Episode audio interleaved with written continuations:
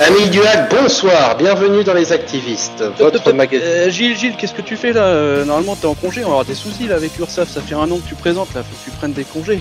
Non, non, c'est bon. Mais C'est l'émission quoi, faut. Allez hop, c'est bon, Nand, t'es en congé aujourd'hui. Bon d'accord. Bon bah au revoir.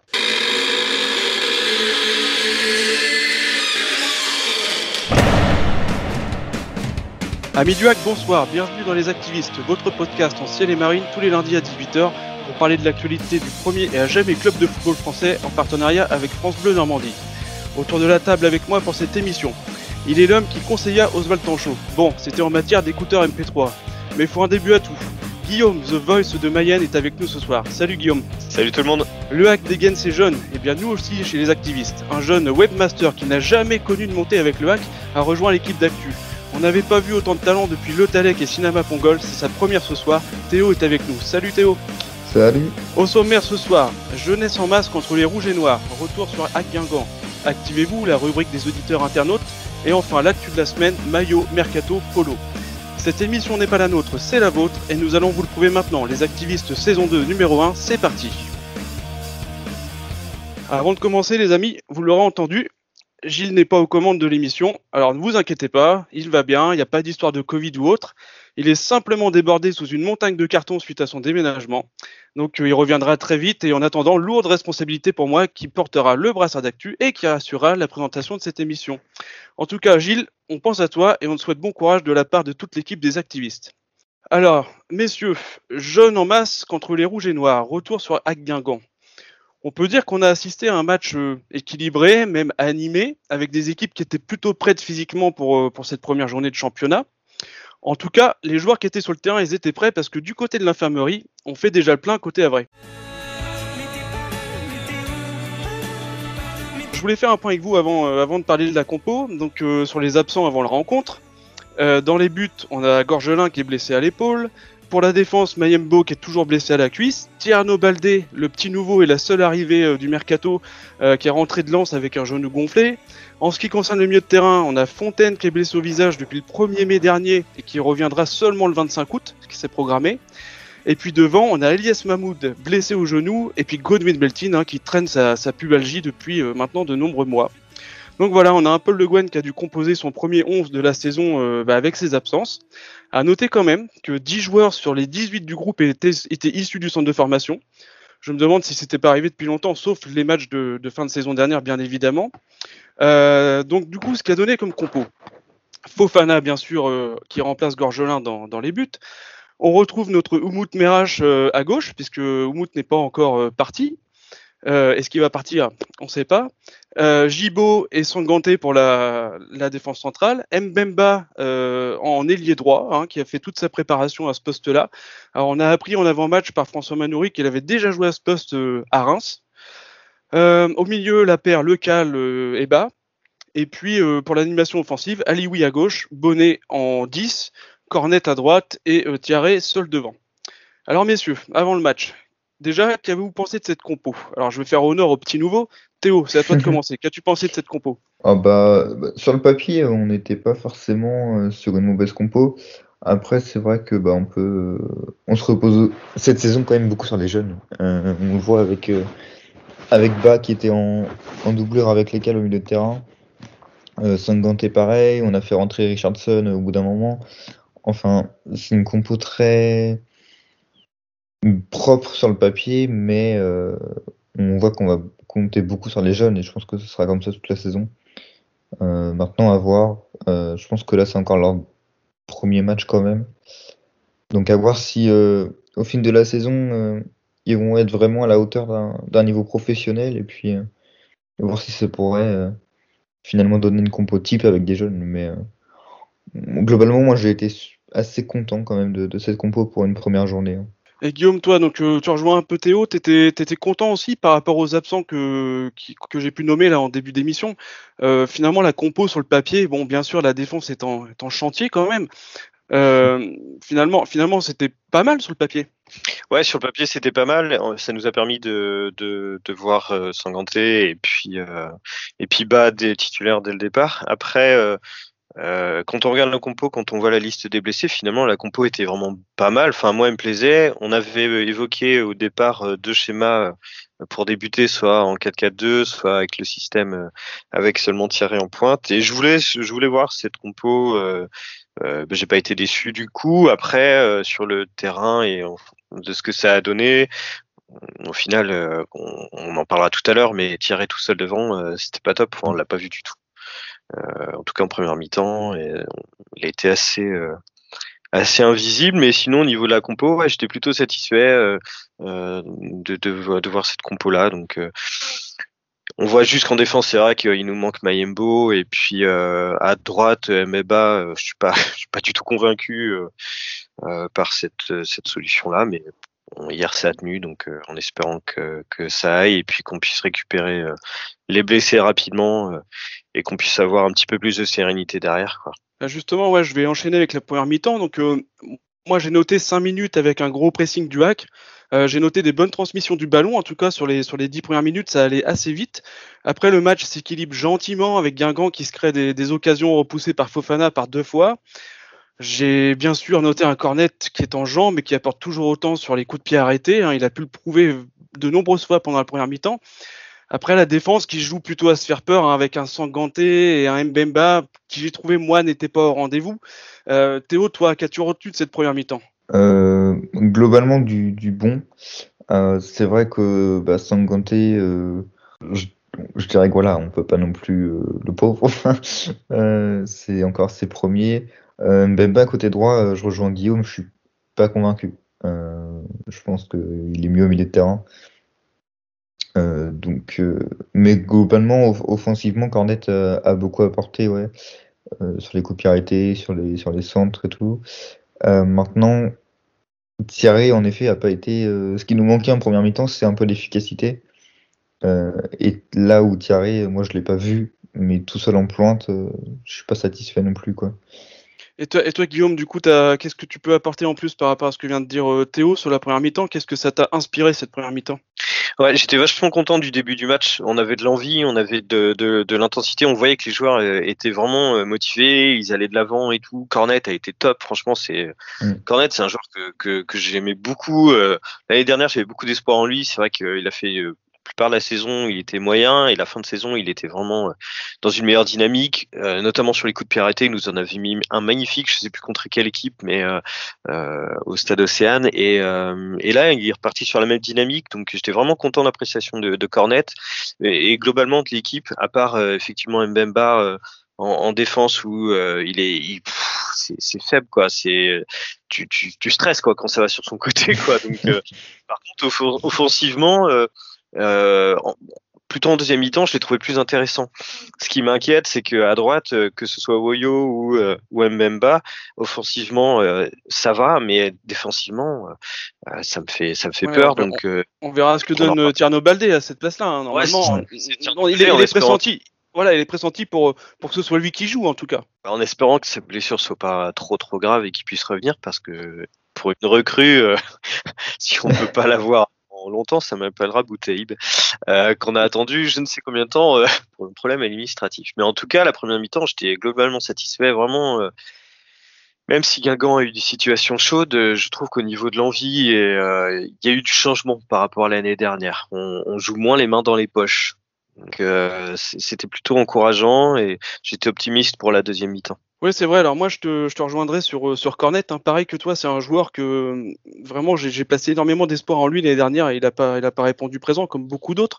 Mais là, euh, encore une fois, sur ce match-là, on sent qu'il y a quelque chose. Je sais pas ce joueur.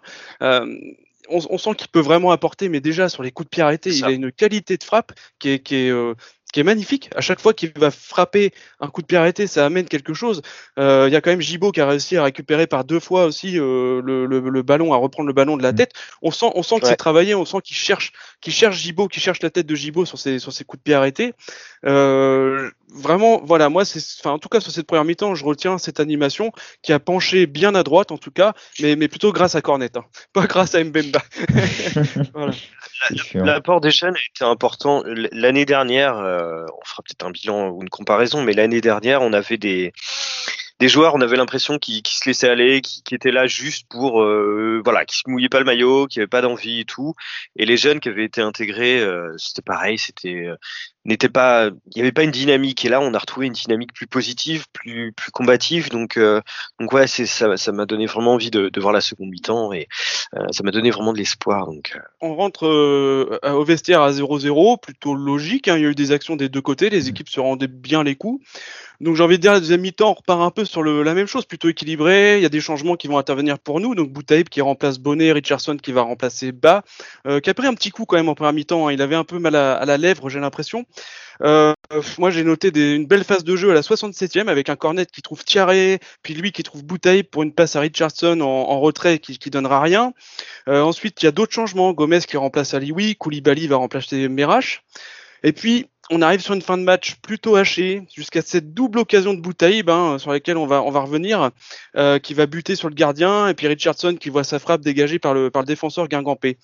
Euh, Théo, qu'as-tu pensé toi de cette seconde période? Certainement des équipes un peu plus fatiguées qu'en première mi-temps, hein, euh, ce qui a donné peut-être une, période un, petit peu moins aboutie. Ouais, ouais, ouais. On est que les... Enfin, les deux équipes étaient clairement moins dans le match. La deuxième période, bah, c'est vrai qu'on pouvait éventuellement s'attendre à la suite de la première et finalement on a, on a baissé de rythme. Euh, le match a baissé de rythme, il était haché par certains moments. Euh, donc deuxième période un peu plus mitigée.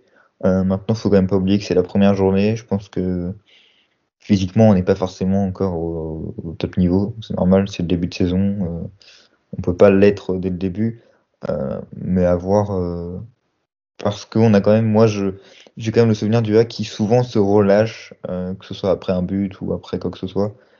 Ouais. Souvent, on a du mal et souvent on se relâche. Moi, je, je, remarque ça quand même sur pas mal de matchs où il y a vraiment des périodes où on est moins dedans et il faudra faire attention à ça quand même. Ouais.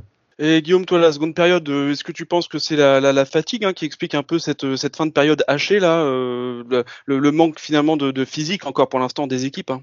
Ouais, je pense aussi, je suis entièrement d'accord avec Théo. C'est vrai que ça se voit qu'on est à la première journée, que mmh.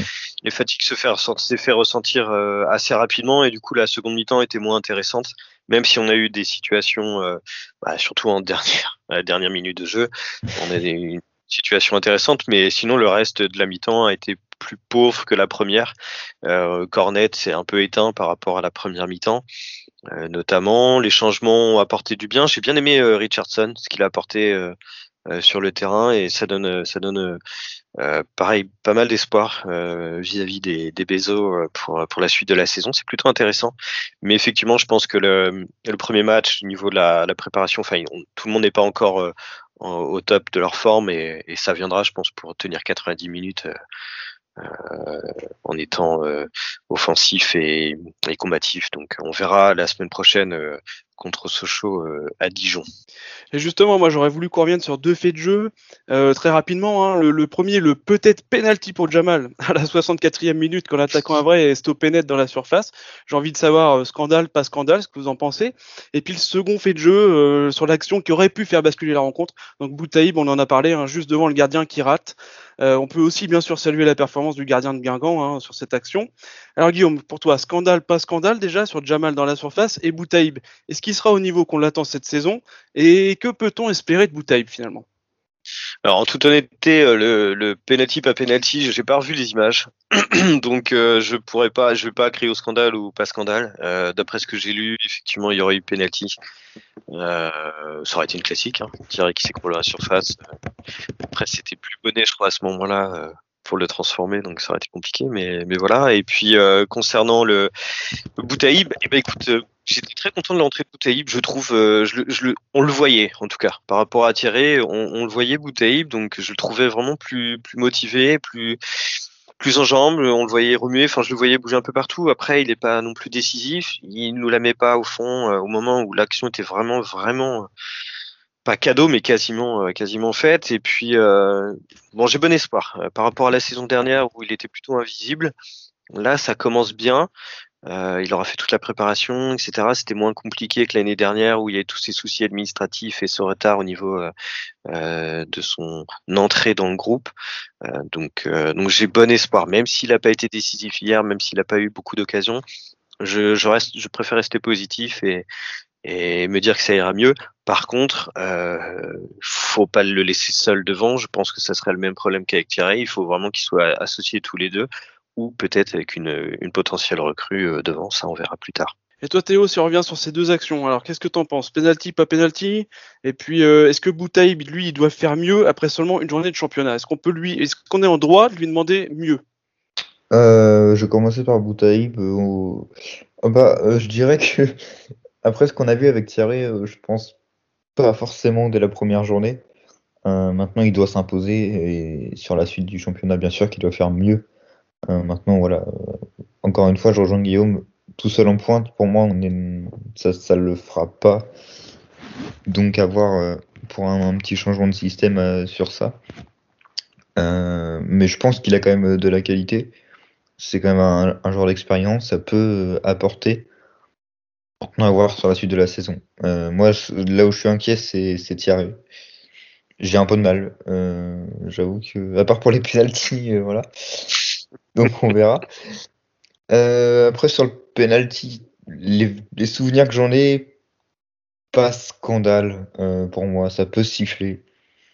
Maintenant, dans le foot en général, on a vu tellement de, de penalties très litigieux sifflés, des penalties beaucoup moins pas que pour moi, c'est pas un scandale en soi. Euh, donc, euh, je vais pas. euh, personnellement, ça m'a pas dérangé énormément que l'arbitre ne siffle pas penalty. Puis au moins, on commence pas avec un penalty, quoi. Parce que bon, les penalties, whack, euh, voilà. On est d'accord. Merci. Par rapport à Boutaïb, si, si je pouvais juste rajouter un, un truc, c'est que euh, j'ai l'impression, je pense qu'il va falloir qu'il marque très rapidement Ouais. euh, pour prendre la confiance. Si il enchaîne 4-5 matchs sans marquer, je pense qu'on va le perdre. Euh, si- je sais pas, hein, je pense que il a besoin de ça. Il faut qu'il marque très rapidement. Euh, si on veut qu'il fasse une belle saison, je pense qu'il va falloir qu'il marque très très vite. Après, un peu c'est confiance, ouais, ouais. Exactement, ouais. Je pense qu'il lui faut, il lui faut ça. C'est ce qui lui a manqué l'année dernière et euh, ça a été compliqué pour lui. C'est pour ça que s'il démarre la saison en mettant un but rapidement, je pense qu'il peut prendre confiance et, et nous apporter beaucoup devant. Par contre, l'inverse, ça m'inquiète.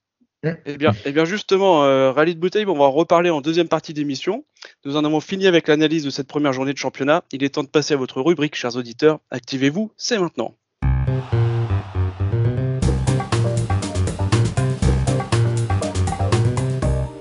Les amis, vous connaissez cette chronique, je fouille un peu les réseaux en avant-match, on demande à nos followers leurs analyses en fin de match et je partage tout ça avec vous. Alors, je vais commencer, je vais spoiler un peu la suite de l'émission parce que c'est un tweet qui, qui- qui parle du, du dernier sujet euh, en avant-match, mais ça m'a tellement fait rire que je voulais vous le partager. C'est John Kenzo qui nous dit, avant le match, tellement hâte d'être au stade pour voir les recrues de Vincent Volpe qui vont nous permettre de monter cette saison. Alors, bien sûr, ça fait suite euh, à l'article de Paris Normandie. Ouais, ouais, John toujours. Hein. il nous fait toujours des tweets à chaque fois, il me fait mourir de rire. Mais il a, il a raison. Enfin, on en parlera tout à l'heure, mais je les ai cherchés aussi ces recrues. Allez, ensuite on passe sur des analyses d'après-match un petit peu plus euh, sérieuses. Vous allez voir, les supporters hésitent déjà entre encourageants, avec des belles promesses, et on a déjà des analyses un petit peu plus piquantes, déjà après 90 minutes de, championnat.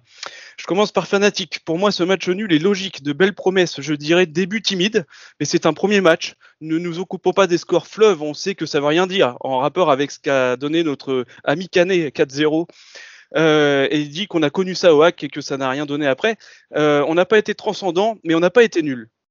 Ouais, c'est vrai. On n'a pas été transcendant, on n'a pas été nul. Au contraire, hein, euh, euh, c'était un nul, mais il y a des bons espoirs, il y a des choses positives à en tirer. Il n'y a pas que du, du, du négatif. Donc, euh, on on n'a pas été nul du tout.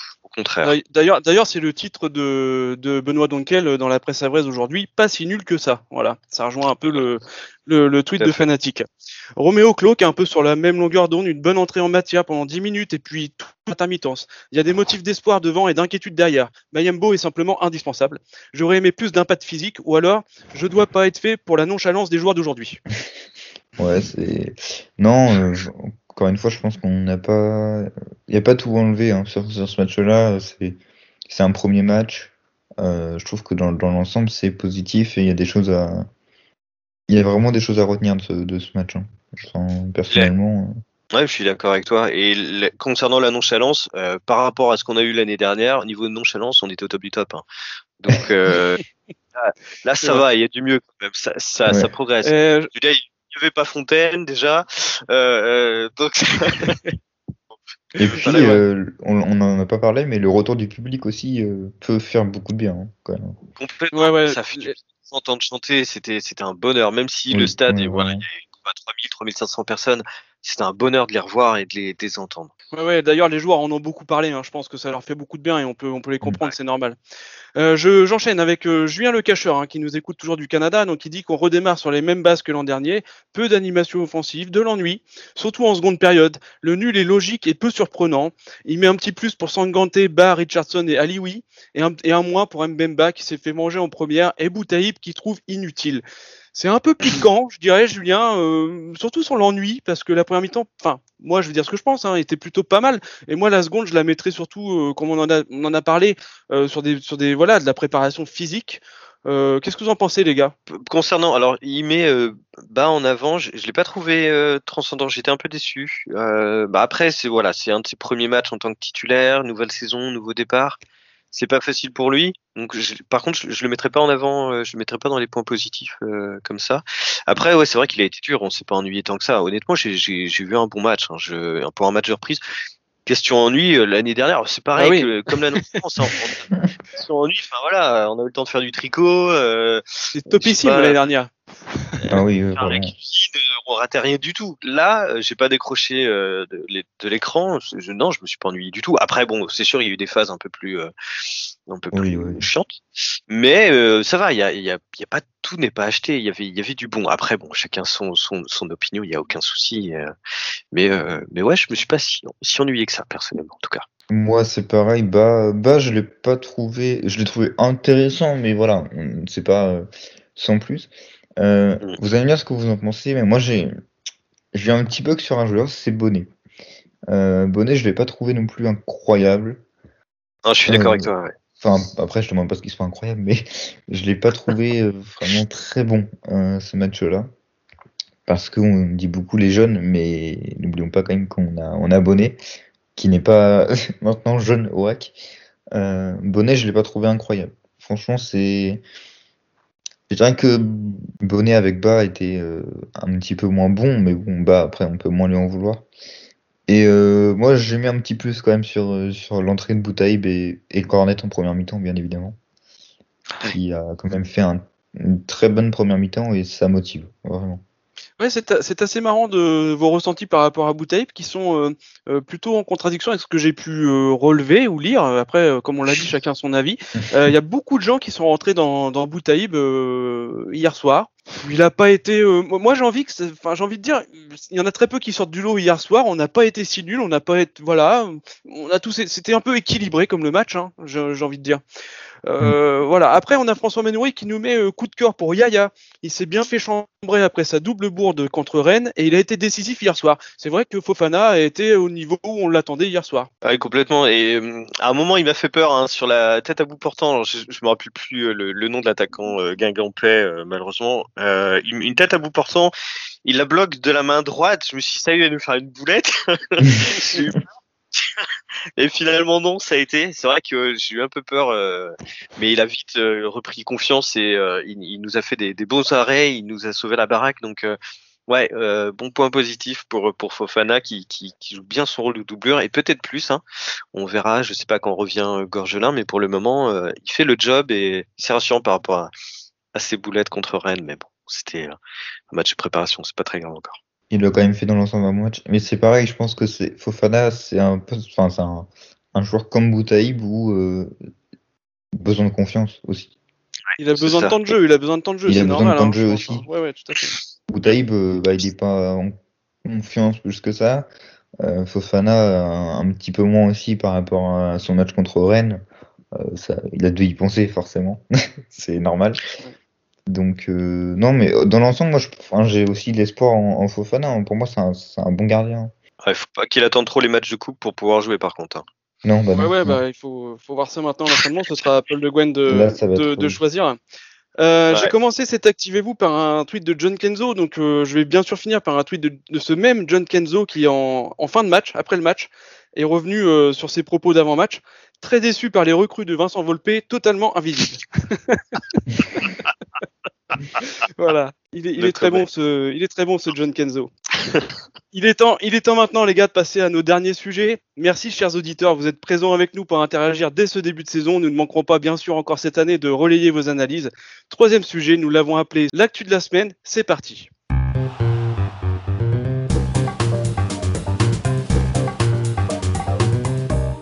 C'est donc l'actu de la semaine que nous avons nommé Maillot Mercato Polo. Alors, la semaine dernière, nous avons eu l'occasion, les gars, de suivre la présentation du nouveau maillot version 2021-2022.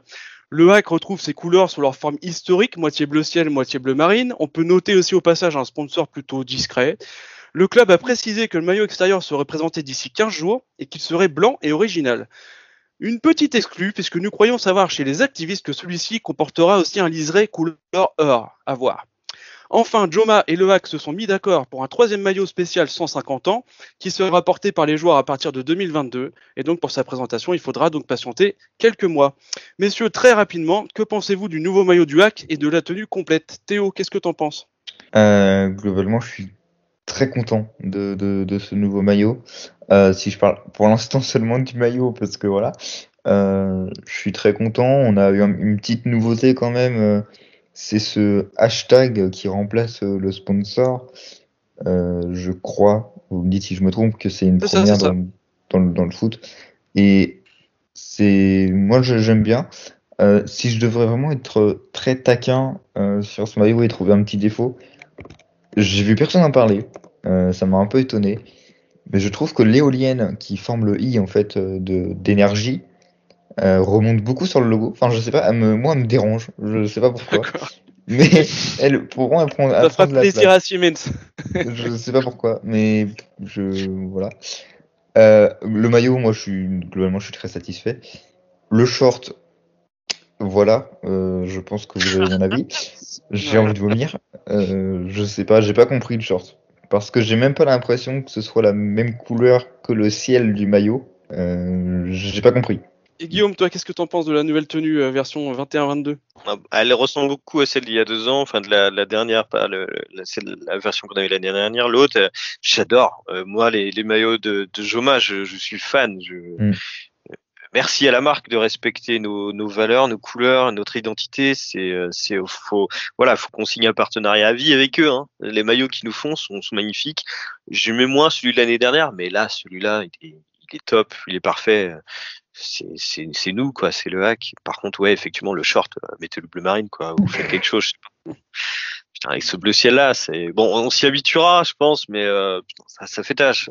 bon, c'est pas grave. en tout cas, le maillot, le maillot lui-même est vraiment vraiment beau et j'ai hâte de voir celui des 150 ans, en espérant euh, que, enfin, les tenues d'entraînement et ce qu'on a pu voir à la boutique euh, couleur socialienne, ça me plaît pas trop, donc j'espère que ça sera ça sera pas voilà de cette couleur là sinon ça va ça va être dérangeant quand même. pense pas quand même.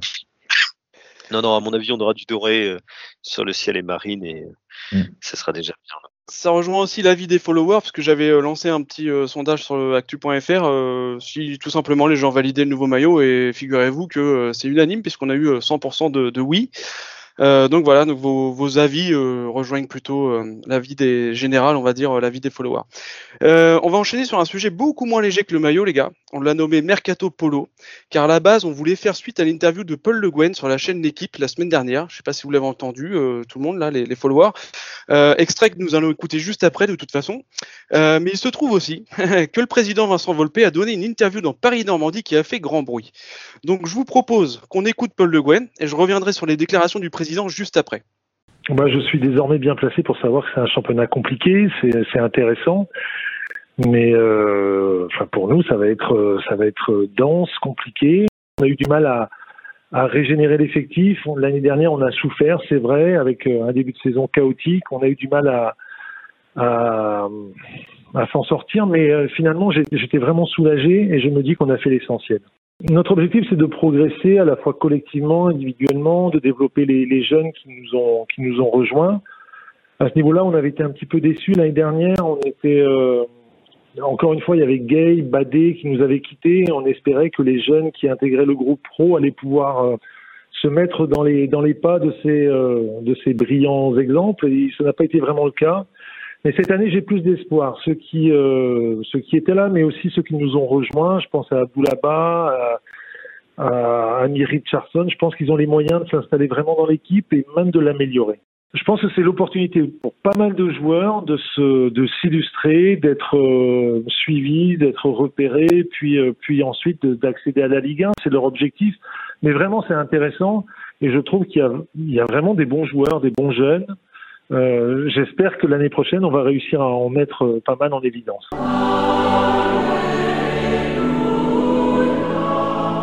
Messieurs, on vient d'entendre Paul Le Guen parler de progresser collectivement et individuellement, d'intégrer les jeunes, etc.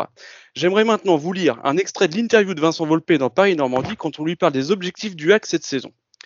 Depuis que je suis arrivé au club, les premières, troisième et cinquième années ont été bonnes. La septième année sera peut-être la bonne.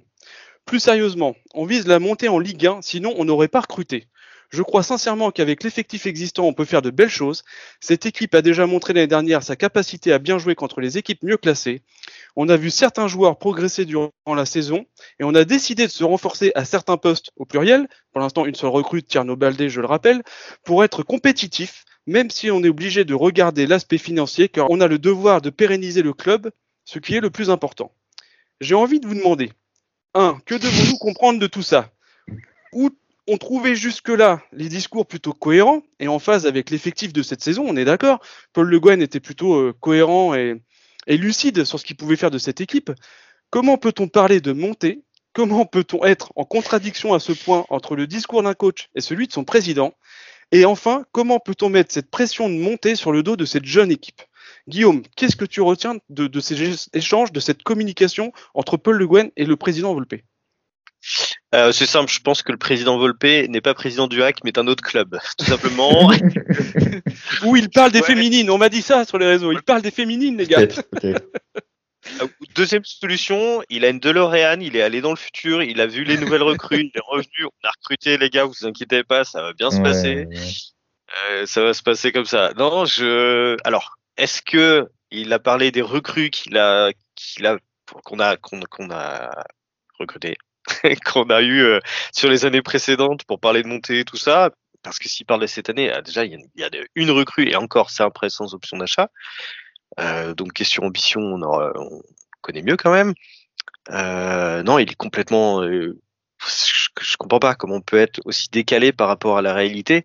Euh, et pour une fois, je trouvais Le Gouen vraiment lucide et, et vraiment clair sur sur les ambitions, sur le sur l'état l'état du club, etc. Je, et là, on a le président qui, qui, qui, je sais pas, qui a pris un truc et qui était, euh, c'est bon les gars, tout va bien, on a recruté, on vise la Ligue 1. Bah non, on n'a pas recruté. Mmh. La Ligue 1 pour l'instant, on n'en parle pas. On va déjà essayer de, de, faire une bonne saison, une meilleure saison que l'année dernière.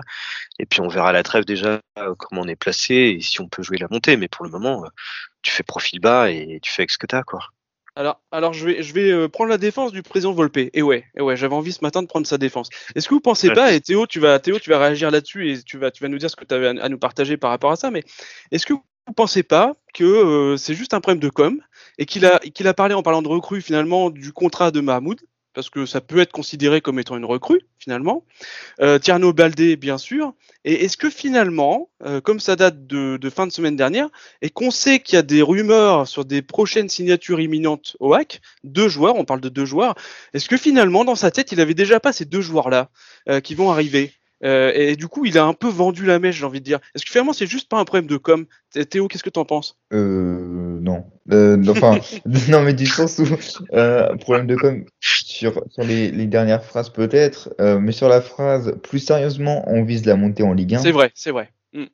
là, c'est un problème de, de, de, de constatation de, de, son propre club là, parce qu'on on est, non mais on n'est pas du tout pour l'instant en, en en vigueur de, de, monter en Ligue 1 avec euh, cette équipe, même si on peut recruter peut-être encore un ou deux joueurs. Euh, on a beaucoup de jeunes et Paul Le Guen l'a dit et on le sait très clairement. Cette, cette saison, euh, on compte beaucoup sur, sur les jeunes. Euh, donc monter en Ligue 1 cette saison est, je dirais pas impossible, hein, mais euh, je, je, voilà.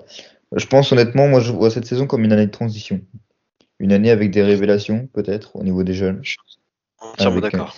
avec un vraiment un peut-être réussir à imposer notre système de jeu, intégrer des jeunes avec potentiellement, en tout cas j'espère, des nouvelles recrues.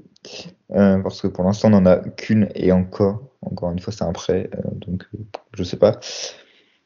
Mais voilà, peut-être une année de transition, on va se fixer sur un, effectif précis, avec des jeunes précis, et voir la saison prochaine.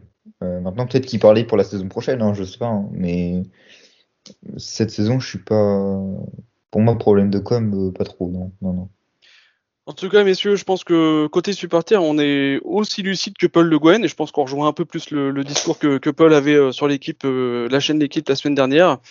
Euh, et puis euh, voilà, hein, je, je, pense que de la majorité, on a accepté la situation. Euh, tel est notre effectif, telle est notre notre saison à venir, et euh, on verra, on verra la Ligue 1 pour plus tard, ou en tout cas la montée pour plus tard. Mais c'est vrai que mhm. c'est c'est pas très sérieux. Enfin, je trouve moi personnellement de la part du président Volpe d'avoir fait cette sortie médiatique. Et c'est fini pour ce soir. Nous vous remercions de nous avoir suivis. Pour ne pas manquer nos prochaines émissions, abonnez-vous à notre chaîne YouTube, laissez-nous un pouce bleu, un commentaire et mettez la cloche afin d'être prévenu dès la sortie. Nous sommes également disponibles sur toutes les plateformes de podcast. Rejoignez-nous sur Twitter, actu-fr avec le hashtag activiste au pluriel, ainsi que sur notre site actu.fr pour recevoir nos alertes articles et participer au concours de pronostics. Comme la saison dernière, vous pourrez nous retrouver sur l'antenne de notre partenaire France Bleu Normandie chaque jour de match. Nous vous souhaitons une bonne soirée, à bientôt pour le prochain numéro des activistes et en attendant, allez le hack et allez le Havre. Merci.